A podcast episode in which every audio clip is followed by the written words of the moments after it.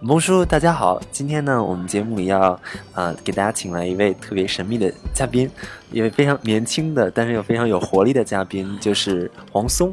嗯，黄松呢也算是我的小师妹了，她是一个非常有意思的小姑娘。嗯，那黄松的经历可能跟大家都不太一样。高中的三年呢，分别在法国、瑞士和美国完成了这个高中的学业，而且自己还学习了很多语言，非常非常有语言天赋。在高一的时候就考下了 DAF 的 C 一，高二的时候去了瑞士考下了德语的 C 一，高三的时候又去了美国。啊，黄松其实今天有很多的经验和想法啊，想跟我们分享。那同时呢，黄松也是一个小语种达人，他会的语言远远比我要多。多很多，而且黄松非常喜欢去学这些神奇的小语种。另外呢，非常多才多艺，能歌善舞。然后黄松非常喜欢跳啊，跳什么？Street Jazz 呀，什么都会。然后从小就开始学舞蹈、学唱歌，性格开朗。那么黄松在四年级，小学四年级的时候呢，就已经开始出版了自己的著作了。那么到现在为止，黄松高中毕业已经出了三本书了。黄松你好，你好，Hello。用几句话或者几个词形容你自己，你打算怎么形容呢？心里面比较坚强，然后外表上比较性感，然后脑子里面比较极端吧，就什么事儿非得做到特别极端才行。你可以跟我们说说你现在会说几门语言呀？中文、英文这当然都会了，然后法文、德文，然后西班牙语你可能还比我好。就这周末啥都没干，连视频都没看，光看西班牙语来着。因为周一就开课了，不复习好了，不不然不敢去上课。然后那正在学俄罗斯语和韩语。那你学了这么多语言，如果让你说出几种语言的特点，就这些语言，你形容一下你的感觉，你觉得这些语言都有什么特点？比如用几个词形容一下。英语就特别无聊，到了法国觉得觉得法语挺甜蜜的，说起来，然后包括就表达的一些方式，然后还有发音，像是在对比较喜欢的人说，然后用德文就是对很没有感觉的人说的话，用德文表达不出来什么感情，我是这么认为的，就是它全都是辅音，就是你自己的感情很难放到里面去，包括一些语法，就是你把语法想完了，感情已经早早就没了。你知道西班牙语我挺自由的吧，因为我是学文法文，西班牙语，觉得语法好简单呀，比如说法语或者英语的词儿后面变一个 o 或者变。一个 M，俄罗斯语就是超纠结，看见 M 想读 M 的音，对吧？他不看见 M 得读 T 的音，然后看见 N 得读 D 的，看着就是得把自己那个本能给抑制进去。那这些语言里面，你最偏好哪种或者哪几种？啊，我喜欢说法文，然后。喜欢说德文，因为德文就是真的是可以把一件事儿说的特别清楚。说德文时候就脑子里面不想别的事儿。黄松是以前在我的课堂上的时候，我印象特别深刻，就他听课的时候就跟块海绵一样。就我每次上课，他坐在第一排，我说话的时候，我看着他，我都挺紧张，你知道吗？就是生怕自己哪个地方随便一一周嘴，说对，给他给 他扯扯远了，他就给记下来了，你知道吗？有一次结课的时候，他过来问我说：“王老师，我这高级班学完了，你们还有更高级的班吗？”我。估计他这句话他都忘了，然后啊，你还记得呢？什么事都记得呢。然后我说没更高级的班了，我说这寒假再高级的班，春季就有外教班，哎，那你要再拖后了。他说那那我这段时间干啥呢？我说你爱干啥干啥。那是学德文去了吗？那个是德文去了。神奇呢。后来他就真学德文去了。对对对，就真学德文。嗯，就等于是法语，就他他的法语当时学到一般高级班，你能学把语法学完，然后这个阅读和写作的水平。很不错，这就很好，很好，很好了。因为，因为听力它是个长期的过程，口语也是个长期的过程。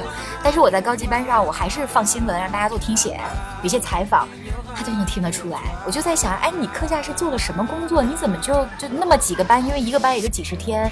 那我们的高级班相当于大二的那个内容了，等于是法语专业学了两年的一个内容了。你怎么就高级的时候就能够做到听力就已经很厉害了？你有没有什么特别好的学习方法，你能分享给咱们学法语的同学吗？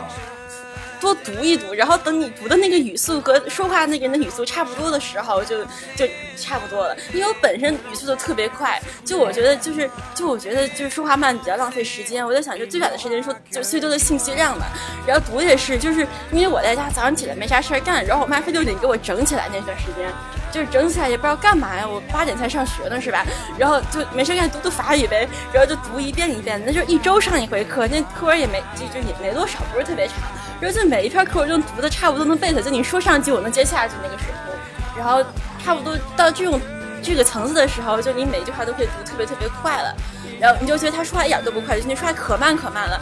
就我觉得好多法国说话比我慢，我觉得他浪费我的，他在浪费我的时间。我觉得 从你说话中，你就感觉得出来，一个方面就是你性格特别爽快啊，说话特别特别快，然后另外就是你特别珍惜时间。你们跟我们说说你都忙啥呢？你这啊，你这说话慢了都浪费我时间了，你这时间攒下来要去干嘛？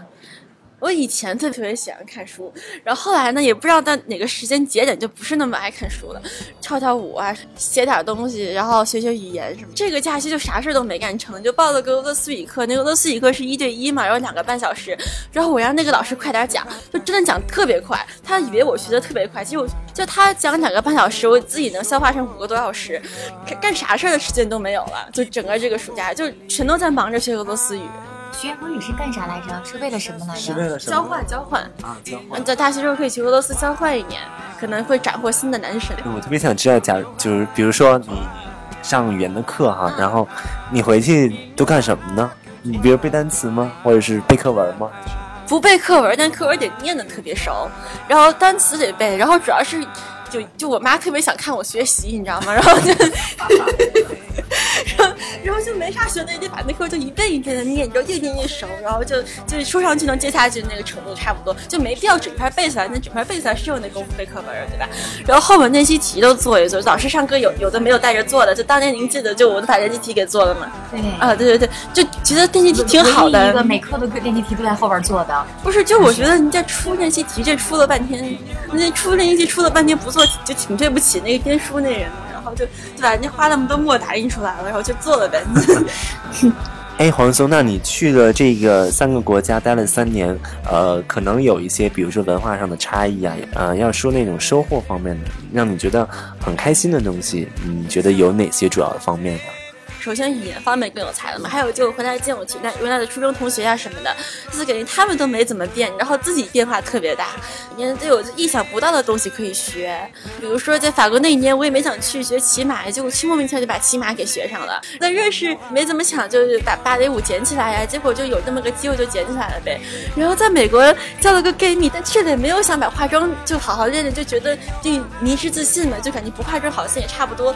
然后后来他把我训了一通之后，就开始始。是迷之补化妆了，然后就就每天练练了很长时间。就在中国待着的话，就是什么东西就可以自己可以遇见的。可以知道你会发生什么，但出国的话就都全都是惊喜，就每件事都是惊喜，而且还有心理素质方面的提高。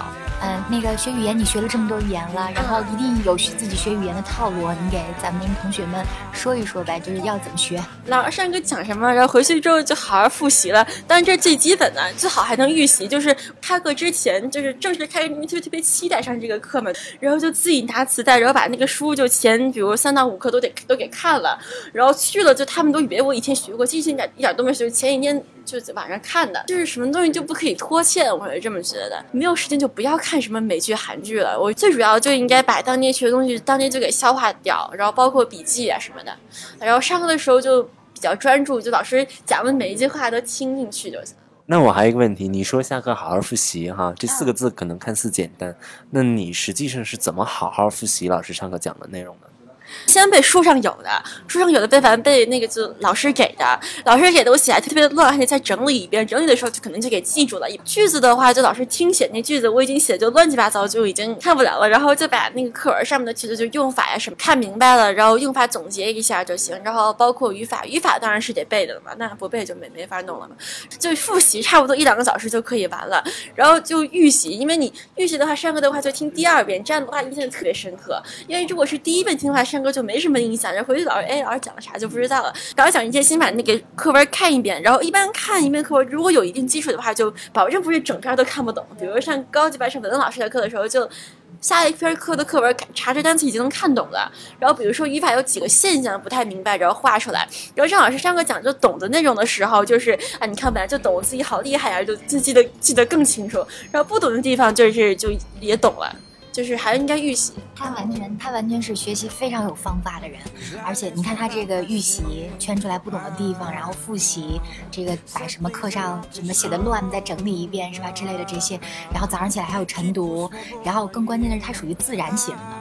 什么叫自然型呢？他就觉得，哎，我好期待要上课，我上完课，我学了这个，我觉得好开心。他是属于自然型的，就不是别人推动推着往前走，他自己就很开心要学，我很着急要学，学了要追男票是吧？所以就他，其实这是最关键的。有动力、有兴趣，当然你的动力可能大部分来自于你的偶像。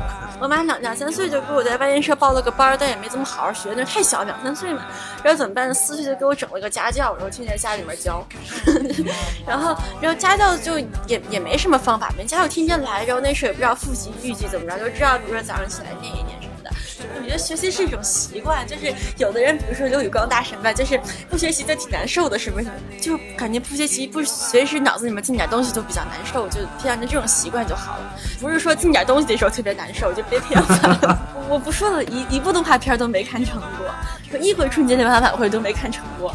每次跟松松聊完天，我就豁然开朗，因为我跟松松其实也认识挺长时间了，就是每次跟他出来玩都非常开心，就是好像无忧无虑的。然后你看那脸红扑扑的，就特别舒服。嗯，这个人的状态特别好，但是还是每天都在学习，每天都在这个接触新的知识啊，或者有新的体验。